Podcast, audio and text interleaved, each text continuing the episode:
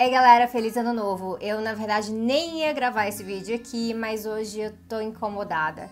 E não é bem só com a posse do Jair Bolsonaro, o fato que agora a gente tem um presidente eleito com todos esses anseios fascistas, que recentemente já acabou de postar que o problema do Brasil seria a doutrinação marxista nas escolas, todas essas coisas aí. Isso aí a gente já sabia, isso já é bem previsível mas eu tô incomodada com algumas outras coisas em relação à esquerda para variar. Isso me lembra que o primeiro vídeo que eu fiz ano passado, o meu primeiro vídeo de 2018, foi justamente sobre algumas questões de tática e estratégia da esquerda. Eu inclusive vou colocar o vídeo aqui porque pode até ser um pouco relevante hoje em dia também. E a razão desse vídeo aqui, que não tá nem preparado nem nada, eu só cliquei a câmera para poder conversar com vocês, que eu tenho algumas coisinhas para desabafar. Então bora lá.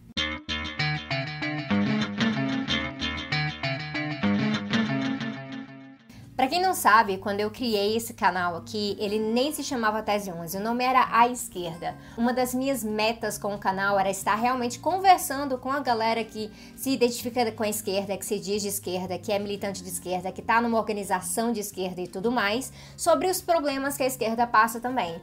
Isso tem a ver com uma pesquisa que eu fiz durante vários anos para minha tese de doutorado, que agora vai virar um livro e o livro está quase saindo, gente. Assim que sair, eu vou colocar a informação aqui para para vocês. E porque nessa pesquisa eu acabei descobrindo várias coisas de problemas internos à esquerda mesmo, que muita gente, muitas vezes a gente negligencia, porque a gente está realmente muito preocupado com o que a direita faz. Só que não dá para jogar a culpa na direita o tempo inteiro. Tem muita coisa que tem a ver com os problemas internos, sim, e a gente não pode deixar esses problemas para depois, porque de repente pode aparecer uma boa oportunidade e a gente vai acabar desperdiçando. Ou às vezes a oportunidade nunca vai chegar porque a gente está fazendo algumas coisas erradas no meio do caminho. caminho. Esse tipo de vídeo aqui é aquele tipo de vídeo que eu faço mais conversando mesmo, sem muita preparação. E às vezes que eu fiz esse tipo de vídeo no último ano, teve muito a ver com algumas discussões que eu tava acompanhando no Twitter. Todos os problemas que eu tenho com o Twitter, inclusive eu cheguei até a abandonar o Twitter por um tempo ano passado, tem a ver com a forma tóxica com que as pessoas debatem ali, o jeito de conversar e também muito machismo ali no Twitter também. Mas também serve pra gente estar tá acompanhando algumas discussões. E por conta do dia da aposta do Bolsonaro, Bolsonaro, a gente viu uma questão vir à tona em relação ao jornalismo no Brasil. A gente vai viver agora uma era muito curiosa, em que ao mesmo tempo que a imprensa burguesa sempre foi muito anti-esquerda, a forma como a imprensa burguesa se colocou como um pequeno obstáculo no caminho do Bolsonaro também, fez com que o Bolsonaro tratasse essa imprensa como persona não grata. Inclusive agora o que a gente vai ver é a transformação de alguns veículos que são mais próximos do presidente, como simplesmente uma assessoria de comunicação dele de agora em diante, e toda a outra imprensa, inclusive a imprensa burguesa e a imprensa alternativa, vão acabar sendo tratadas tratadas como persona não grata e muito maltratadas, como foi o caso desses jornalistas hoje. Os requerimentos para cobrir a posse do Bolsonaro não foram poucos, e além dessa questão dos requerimentos, também teve o tratamento daqueles repórteres, as pessoas humanas que estavam ali tentando cumprir a sua função. Foi pedido com que eles estivessem lá muito antes do, do que o necessário, além de que eles tivessem que colocar comida em saquinhos plásticos, todas essas coisas colocadas como questão de segurança. Mas além disso, foi o tratamento direto que foi dado a eles falta de acesso, ficarem parados ali só esperando o que estava acontecendo, uh, tiveram que pedir autorização para ir ao banheiro, tiveram que praticamente fazer um lobby ali dentro para ter como beber água, já que eles não poderiam carregar água de outras fontes. Foi uma coisa super complicada. E aí a gente viu no Twitter, por exemplo, muita gente do campo do Bolsonaro falando bem feito, esses propagadores de fake news e tudo mais, toda aquela história. Tanto que um dos casos que a gente teve foi que na própria esplanada ali, na espera para posse, tinha gente apoiador do Bolsonaro lá gritando WhatsApp, WhatsApp, Facebook, Facebook, num fetiche horroroso de redes sociais, mas também demonstrando que a imprensa vai ter um grande desafio para estar tá realmente cobrindo esse próximo governo, que é a mesma coisa que acontece ali com o Trump. Nós que somos de esquerda sabemos que não tem santos ali no meio daquele caminho, principalmente se tratando dos grandes editores, dos grandes redatores e dos donos desses oligopólios de mídia no Brasil. Todavia, o que eu venho falar para vocês não é bem da imprensa dessa vez. Talvez eu traga um vídeo sobre democratização da, da mídia em algum momento, mas esse nem é essa questão. A questão é que ao mesmo tempo que eu vi a galera da direita falando bem feito, deixa esse povo passar sede realmente, tinha gente da esquerda falando a mesma coisa. E é aí que eu fico bastante incomodada. E o tema desse pequeno vídeo aqui, em que eu tô conversando com vocês de uma forma mais leve, é na verdade a questão da nossa coerência. Onde é que tá a nossa coerência? Existem algumas coisas que eu considero como princípios básicos. A própria questão dos direitos humanos não deveria ser uma pauta socialista em si. É uma questão muito básica, uma questão de dignidade que deveria ser assegurada, não importa a situação. Então, falar que, por exemplo, existe um direito humano à água, ou a não viver sobre uma, sobre uma guerra civil, ou direito humano à educação, não pode ser considerado uma pauta radical de esquerda, como a direita conservadora quer fazer crer. São pautas de dignidade.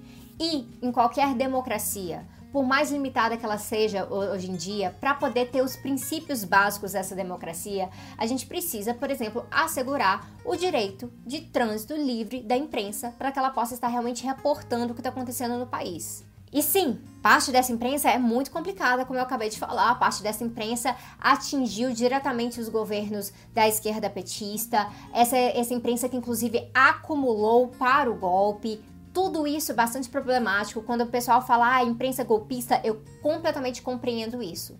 Só que se a gente coloca tudo no mesmo bolo, a gente vai acabar tendo um grande problema. E se, por exemplo, se é uma imprensa golpista e agora está provando do próprio veneno, vocês acham que isso é tudo bem debaixo de um governo de direita, em que não vai poder estar tá fiscalizando ali quando quiser fiscalizar? Se a gente está tendo um problema agora desses oligopólios, desses interesses extremamente perversos dentro da imprensa brasileira, é agora a gente vai jogar tudo no lixo e vai simplesmente tentar acompanhar o presidente pelo Twitter, sabendo que ele está saindo bloqueando pessoas por aí? Não, a gente devia estar trabalhando com princípios básicos, que é assegurar que o jornalismo tenha acesso às fontes oficiais de imprensa e que não sejam capturados pelo firehosing. Isso, lógico, que vai acabar tendo a ver com como essa própria imprensa vai lidar com isso, né? Parar de ficar reportando qualquer coisa que uh, ouvem por aí em relação a esse governo e realmente fazer jornalismo investigativo. Isso vai ser muito necessário para lidar com essa técnica do firehosing. Eu vou deixar a descrição aqui para vocês explicando mais ou menos o que é, mas eu já falei em alguns outros, outros espaços sobre isso também. Mas a questão em si é que é assustador para mim ver quando um discurso da esquerda acaba se equiparando com o discurso da direita, porque aparece que os inimigos são inimigos comuns. Aquela ideia de que ah, o inimigo do meu inimigo é meu amigo, isso não existe. A gente não pode trabalhar com isso. E aí a gente vai encontrando um problema muito mais grave. Quando a gente olha para a questão do jornalismo no Brasil, tem uma grande falta de credibilidade que tem caído tanto por conta dessa questão burguesa, mas também a maneira como as coisas têm sido lidadas no último período, né? Quando a pessoa passa a crer mais, é, crer mais uma corrente de WhatsApp do que está sendo passado ali num jornal, seja ele burguês ou não, a gente vai lidar com o problema realmente dessa tal, dessa era da pós-verdade, que na verdade é uma coisa um pouco mais complicada em relação à despolitização que um dia eu pretendo abordar aqui com vocês.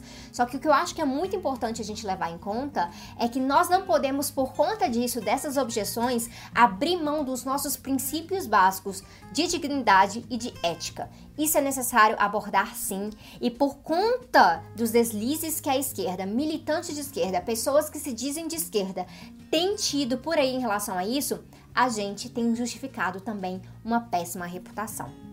O que, que isso quer dizer, por exemplo?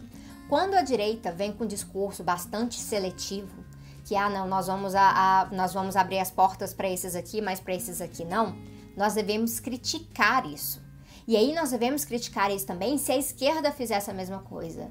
Todas as críticas que eu tenho aos governos petistas, pelo menos, por exemplo, nas posses do Lula e da Dilma, todos os jornalistas tiveram acesso, tiveram acesso livre. Inclusive, a imprensa teve tanta liberdade que, inclusive, teve a liberdade de perder a sua própria ética, abrir mão da ética para poder jogar com interesses políticos. E aí onde entrava essa questão, a gente tem que dar liberdade para a imprensa, mas é também tem que quebrar esses oligopólios de poder econômico que, na verdade, verdade, estão alterando o equilíbrio da mensagem que está sendo passada.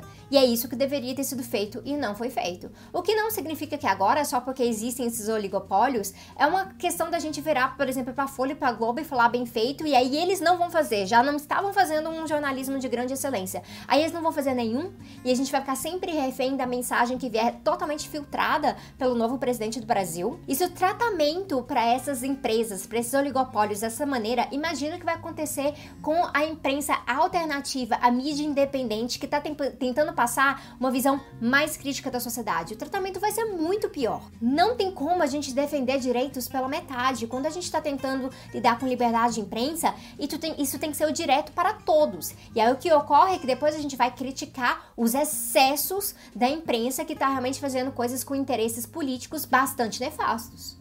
Além disso, a gente começa a lidar com uma questão muito grave de desumanização. E é aqui que eu acho que é a questão mais preocupante de todas, na verdade. Eu já mencionei em alguns outros espaços que existem vertentes do marxismo. E a vertente do marxismo com a qual eu me identifico se chama marxismo humanista. Tem um artigo meu em que eu explico um pouquinho sobre isso em relação à pedagogia crítica, praxis, a opressão. Eu vou deixar ele aqui também na descrição.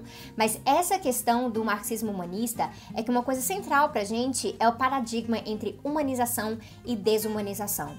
Quando Marx ia lá nos seus primeiros escritos, ele estava tentando fazer uma base mais filosófica do pensamento dele, que depois ele acabaria desenvolvendo na questão da economia política. Ele vai tratar dessa questão filosófica como uma questão em relação à humanização também. E que nós devemos ter alguns princípios que, para abolir essas estruturas de opressão, essas estruturas de exploração e tudo que realmente é bastante nefasto no mundo, a gente precisa também ter vários tipos de transformação autores que trabalham com a questão de conscientização, de Antônio Gramsci a Paulo Freire, que está aqui por sinal e que está sendo bastante demonizado e não é por acaso, esses autores são importantes porque eles demonstram que não tem como a gente realmente mudar a sociedade se a gente trabalhar com essa questão de consciência.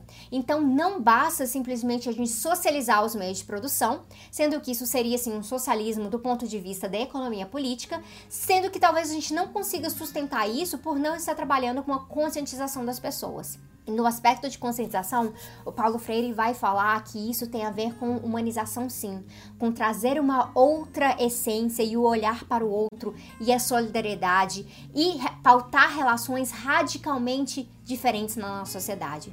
Isso significa que não importa a situação, a gente não fala bem feito quando alguém está ali sem acesso à água enquanto está tentando fazer o seu trabalho. Não existe exploração aceitável. A luta tem que passar por todos os eixos, que nem quando a gente fala em relação ao anticapitalismo. A luta anticapitalista, ela passa pelo empoderamento e organização do trabalhador para que ele possa se levantar contra as condições de trabalho dele, quando são essas uh, condições de trabalho bastante indignas que a gente encontra nos trabalhos mais explorados da sociedade, especialmente no aspecto industrial e também em certa parte da indústria de serviços, como nos próprios call centers, a gente vê isso e vê com muita pressão e violência psicológica também. Mas ao mesmo tempo, a gente tem que estar tá trabalhando isso para fora, para que as outras pessoas não enxerguem isso como algo aceitável. Infelizmente, o que eu tenho visto é que a lógica da desumanização está muito forte. Então, se o, alguém foi meu inimigo em algum momento, então fodam-se eles e agora não estou nem aí para suas condições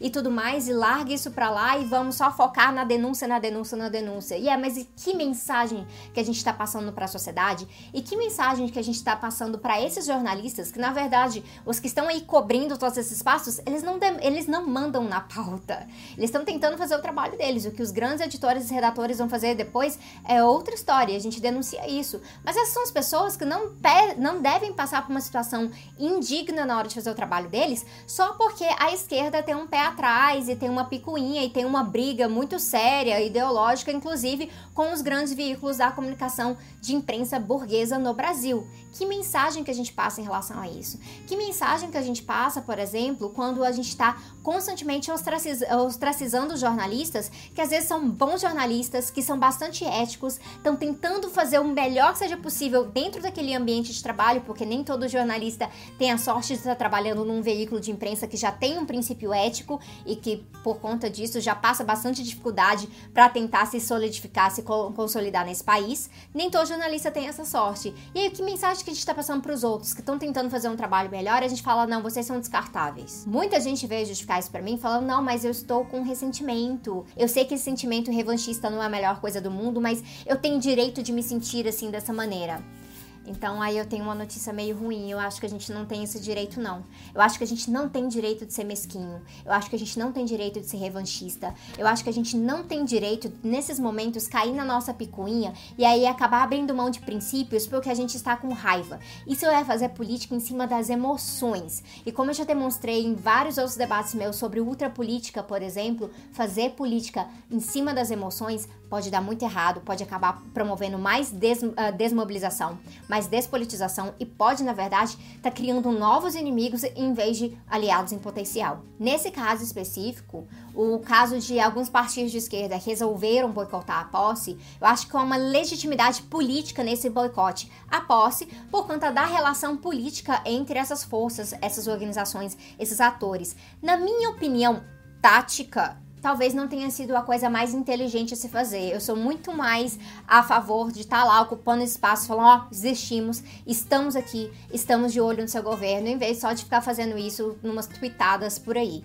É, eu achava que marcar presença poderia ser importante, mas eu respeito essa decisão política, apesar de eu não concordar taticamente, eu achar que acabou submetendo a tática a uma questão de orgulho político que eu não achei muito bem acertado, mas isso é história para outro dia.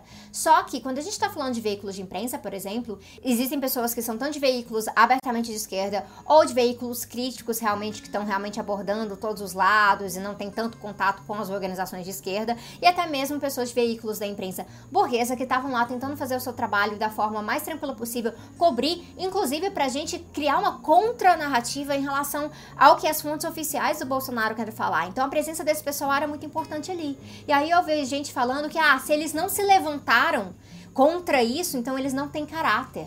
Que tipo de expressão é essa para estar tá julgando o caráter de pessoas que vocês nem conhecem porque elas julgaram ser necessário, inclusive passar pela humilhação que estava ali naquele espaço para tentar reportar e trazer notícias? Outros falaram que isso seria falta de consciência de classe, que eles deveriam se organizar e aí boicotar aquele espaço e saírem, assim como jornalistas franceses e chineses fizeram. Bom, jornalistas franceses e chineses não têm muito a perder quando eles se levantam naquele espaço. E eles tinham sim toda uma justificativa, porque eu não vou passar por esse tipo de situação degradante, então eu vou sair daqui. Agora, os jornalistas que resolveram ficar ali passando pela situação degradante, não faz eles terem menos consciência de classe ou não terem nenhum caráter, nenhuma noção noção das coisas porque eles falaram: não, vou cumprir o meu dever, a minha missão de estar aqui pegando essas informações, mesmo sobre essa, essa situação degradante e denunciando essa situação degradante. Outra pessoa veio e falou que, ah, não, mas essa questão do boicote é porque o boicote que demonstra uma ação política.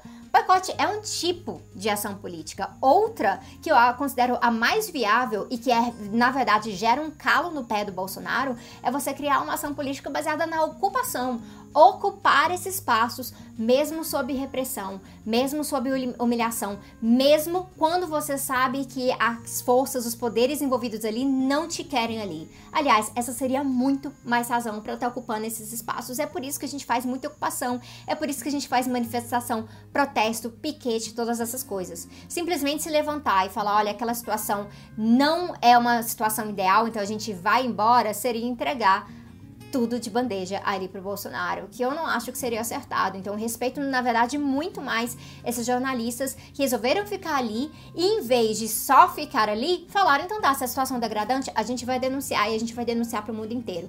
E é um momento da gente estar tá fortalecendo denúncias. Não dá pra gente misturar a posição dos partidos políticos quando eles boicotam politicamente dessa forma com a posição da imprensa. A imprensa não é só a Globo, a imprensa não é só a Folha. E a gente sabe que há muitas narrativas em disputa nesse momento e a gente tem que tomar bastante cuidado. E por que que eu digo isso? nós temos que tomar cuidado porque, por mais que partidos, figuras públicas tenham as suas assessorias que estejam orientando o que falar, como falar, e tem hora que eu acho que isso até falha, inclusive, no sentido da tática, no dia a dia, nas redes sociais, pessoas que se identificam com a esquerda simplesmente falam que dá na telha.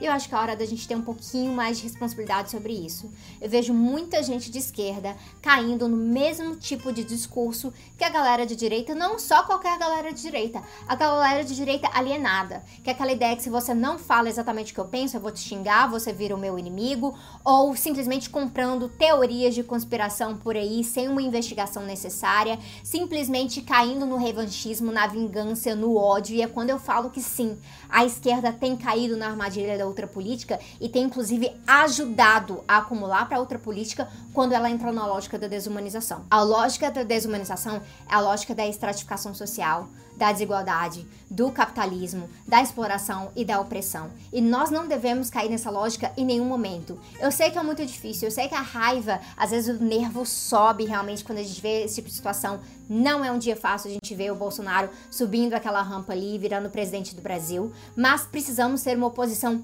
coerente e uma oposição também que tenha mais cuidado com o que diz por aí, porque talvez algumas coisas que a gente fala pode acabar ser usado contra a gente depois. Se eles vão fazer uma piadinha desumanizadora e a gente vai e faz uma piadinha desumanizadora, para os olhos crus da população, a gente se torna simplesmente igual um ao outro. E a gente não pode aceitar que a gente se comporte e acabe sendo visto dessa maneira. É preciso que a gente paute nesses próximos quatro anos não somente ideias de resistência com táticas políticas. Lembrando que resistência, gente, não é um monte de canal de YouTube falando coisas contra Bolsonaro ou Nando Moura, porque simplesmente, cara, isso aí desonra a palavra resistência. Eu sinto muito. Tá aqui ocupando, denunciando é simplesmente nada mais do que a nossa obrigação. Resistência é a gente pensar táticas de verdade, de solidariedade, de estar construindo mesmo sob repressão, de estar ocupando espaços, de estar ocupando vias públicas quando necessário, fazendo manifestações, lutando contra a criminalização dos movimentos que vem por aí, lutando contra as coisas horríveis que esse governo tem planejado, vindo contra a nossa aposentadoria, a nossa liberdade de expressão, a nossa educação e tudo mais, privatizando a nossa saúde, a gente tem que se levantar contra tudo isso. Isso sim é resistência, é dentro dessa questão material e a gente não pode abrir mão disso. Mas além disso, a gente precisa dar exemplo, porque se a gente vai politizar, a gente precisa conquistar as pessoas, elas têm que confiar na gente. E vai ser muito difícil que as pessoas confiem na gente dessa maneira. Quando a gente fala de esquerda e direita no Brasil, é porque existe uma polarização, mas a maioria da população está em disputa. Muita gente que votou no Bolsonaro não votou porque é fascista, não votou nem porque se considera como extrema direita conservadora, mas sim porque foi capturada por aquele discurso.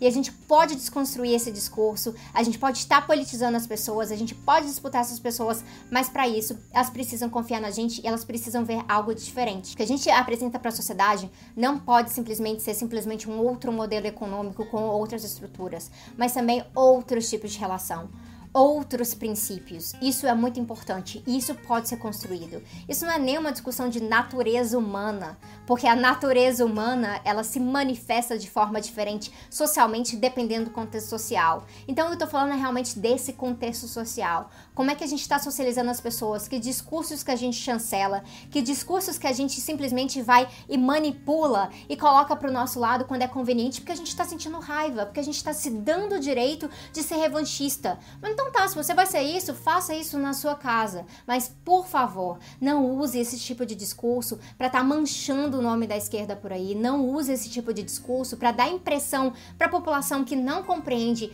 os nossos princípios mais básicos, o nosso projeto de sociedade e já foi levada a crer que a esquerda é a pior coisa que existe no mundo. Não vamos dar mais margem para essa galera acreditar que realmente seria a pior coisa do mundo, porque a gente é tudo igual. Porque a gente pensa também coisas horrorosas de vez em quando ou que a gente relativiza direitos de vez em quando. Esse tipo de posição, para mim, é o que eu chamei de buraco de minhoca ideológico num vídeo que eu fiz justificando numa série que eu prometi e que eu nunca terminei, mas eu vou terminar, gente. Eu preciso terminar essa série porque cada dia eu vejo isso sendo mais importante. Então existem essas coisas. Em vez dessa teoria, teoria da ferradura ridícula, que na verdade é usada para liberais e para isentões, para tentar equalizar uma extrema direita com uma extrema esquerda, mostrando um desconhecimento gigantesco de quais são esses projetos e quão diferentes eles são, a questão é que essa própria galera acredita na teoria da ferradura quando ela vê algumas incoerências. E essas incoerências são os tais buracos de minhoca ideológicos, são coisas diferentes. Porque a direita e a esquerda são coisas completamente diferentes. Mas quando a gente começa a flertar com comportamentos e relativizações que a direita faz, a gente pode acabar sendo confundido sim. Então não tem nada a ver com extrema direita e extrema esquerda. Inclusive porque geralmente é a gente mais ou menos no centro que faz essas coisas, nem são das extremas. E várias coisas desses deslizes são coisas, por exemplo, alguém da esquerda faz que tá em comum com a centro-direita, com a direita tradicional e com a extrema-direita. Então, teoria da ferradura é uma idiotice, a gente não deve trabalhar com isso, e depois eu faço um vídeo explicando isso melhor. Já deixo avisado para vocês que é coisa de anticomunista, então temos que ter cuidado com isso também. Mas a questão dos buracos de minhoca ideológicos, e eu vou deixar o vídeo aqui para vocês assistirem onde eu faço a explicação direitinho sobre isso, é quando essas incoerências acabam criando uma ponte entre a esquerda e a direita e a gente não consegue mais se diferenciar. E é importante a gente se diferenciar. Che Guevara, que é uma figura que já foi muito deturpada por aí, sempre foi mal falada e tudo mais, por conta de algumas incoerências da sua época, pelo menos teve todo um debate sobre, olha, moral revolucionária. E eu acho que esse é importante a gente começar a resgatar. Voltar a pensar o que é nossa moral revolucionária, qual é a mensagem que a gente está passando e que tipo de pessoa que a gente é para o mundo que a gente quer construir. Inclusive, o, debate que eu fiz sobre opressões nos últimos vídeos tem um pouco a ver com isso. Que mundo que a gente quer construir, como é que a gente gente vai se comportar para esse mundo. Isso é muito importante e a gente não pode perder isso de vista. O próprio Che Guevara teve sim problemas de homofobia, teve problemas inclusive de tratamento de gênero, que é uma coisa que inclusive eu quero conversar com vocês um dia. Mas Hoje ele não teria nenhum tipo de des uh, desculpa em relação a isso, porque hoje ele saberia melhor. Porque hoje esses debates estão muito mais consolidados, eles estão muito mais avançados do que na época da Revolução Cubana. Inclusive, feliz Revolução Cubana, né, gente? 60 anos de Revolução Cubana agora. É muito importante que a gente leve isso em consideração. Essa questão da gente valorizar princípios éticos e a gente tentar pensar o que seria a nossa moral revolucionária, que mensagem que a gente está passando, que exemplo que a gente está passando para o resto da sociedade. Nós temos uma disputa muito grande aí pela frente. Não é só para derrubar certas leis, ah, certas canetadas que vão vir desse governo. É para construir realmente uma oposição.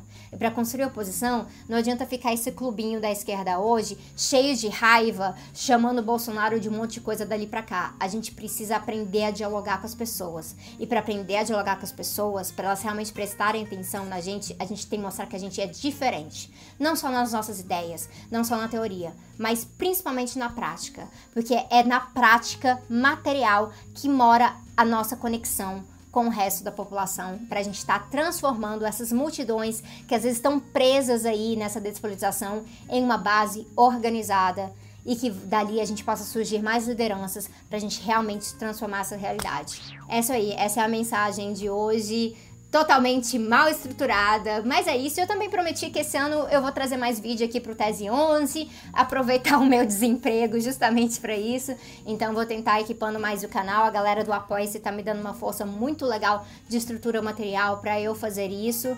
E espero fazer mais vídeos desse tipo também. Deixem aí avisando se vocês gostam de vídeo desse tipo ou não. E é isso aí, gente. Eu pretendo estar tá fazendo mais vídeos mesmo, também esses outros vídeos mais elaborados, que tem toda essa estrutura teórica, como os vídeos que vocês já estão mais acostumados aqui no canal.